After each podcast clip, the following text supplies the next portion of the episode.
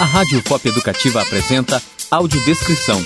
Atitude a favor da acessibilidade.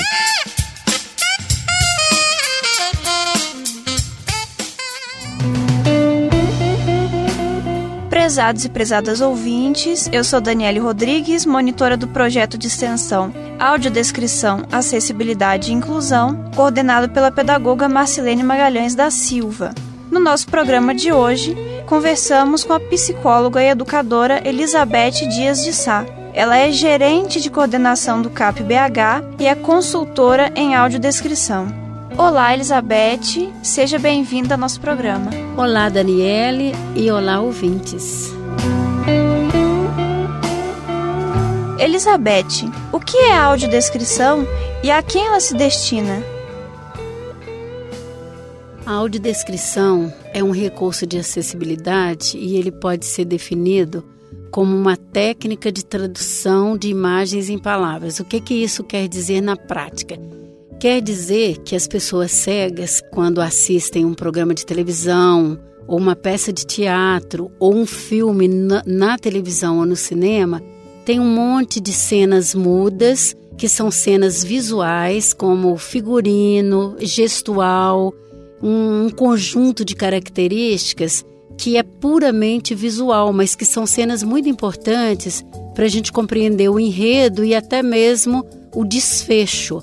E aí a audiodescrição entra como essa técnica, que é uma, uma locução adicional, uma pessoa que vai descrever em palavras tudo aquilo que não pode ser percebido por uma pessoa cega.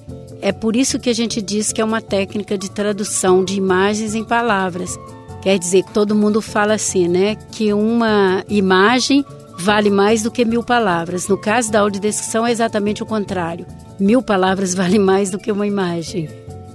Esse recurso de acessibilidade comunicacional é conhecido pelas pessoas com deficiência visual? Não. A quem se destina a audiodescrição? Ela se destina ao público com deficiência visual, que eu já citei, mas ela tem outros beneficiários, que são pessoas surdo-cega, pessoas com uma deficiência intelectual, pessoas idosas que têm dificuldade de ler uma legenda, por exemplo, e outros públicos. Agora, é um recurso extremamente novo, então ele é desconhecido ainda. Ele não é conhecido nem pelo segmento de usuários, da audiodescrição e também não é conhecido pela população em geral.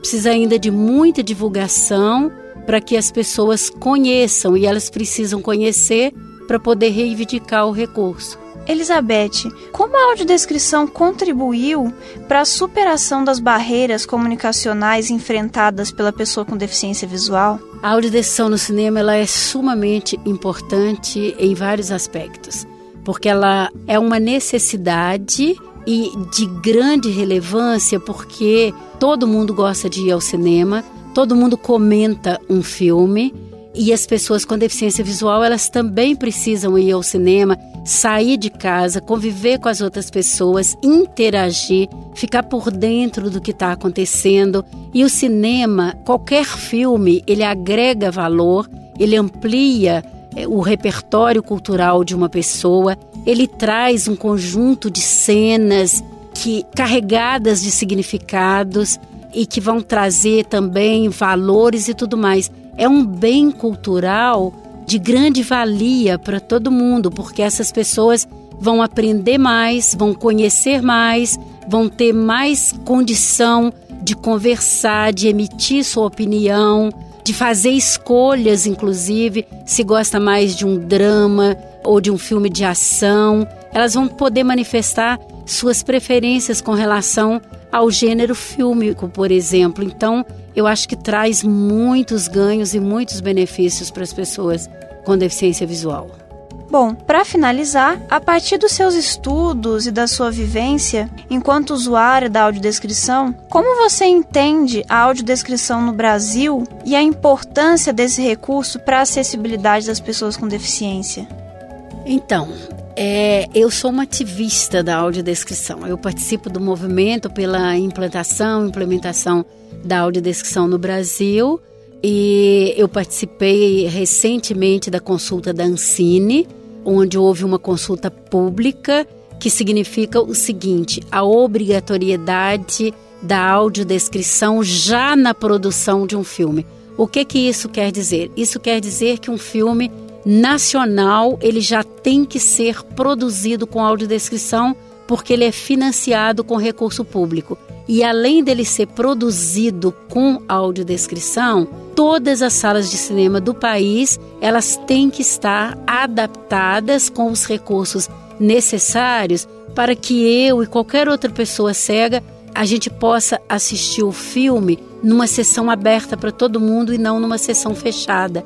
Isso quer dizer que eu, como qualquer outra pessoa, e os usuários da audiodescrição, que a gente vai sair de casa, escolher em qual cinema que a gente quer ir, qual filme que a gente quer assistir. E chegando lá, a gente vai ter à nossa disposição os recursos necessários para a gente assistir aquele filme com audiodescrição junto com as outras pessoas e não numa sessão fechada exclusivamente para pessoas com deficiência visual.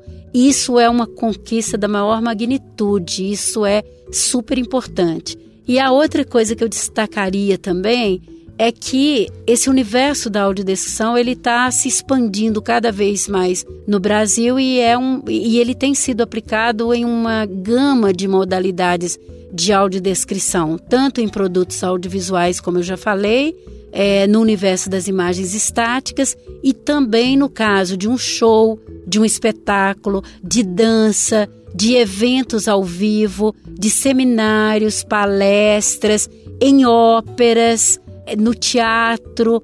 Então, cada dia mais a gente descobre um novo evento ou produto que tem audiodescrição, o que é muito importante porque quanto mais as pessoas com deficiência visual elas tiverem acesso a esse universo imagético, quanto mais elas frequentarem estes meios de comunicação, quanto mais elas assistirem programas de televisão, documentários e filmes e peças de teatro, espetáculos e dança, elas vão estar mais bem informadas, elas vão ampliar o repertório cultural e elas vão ter muito mais chance de convivência com as outras pessoas e de atuar como um cidadão, que é um cidadão que é consumidor de cultura.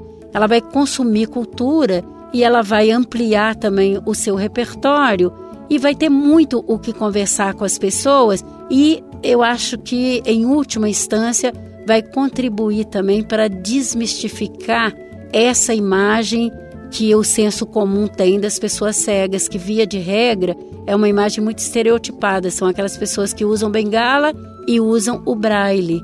É isso que passa pela cabeça das pessoas.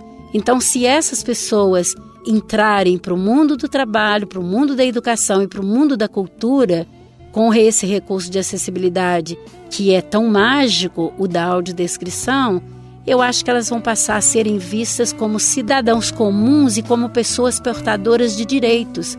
Que elas são pessoas que têm direito à cultura, por exemplo, e são consumidores de cultura e até mesmo produtores de cultura. Elizabeth, muito obrigada pela sua participação no nosso programa. Eu agradeço muito o convite do pessoal da UFOP e foi um prazer estar aqui dando essa entrevista para vocês. Prezados e prezadas ouvintes, até o próximo programa.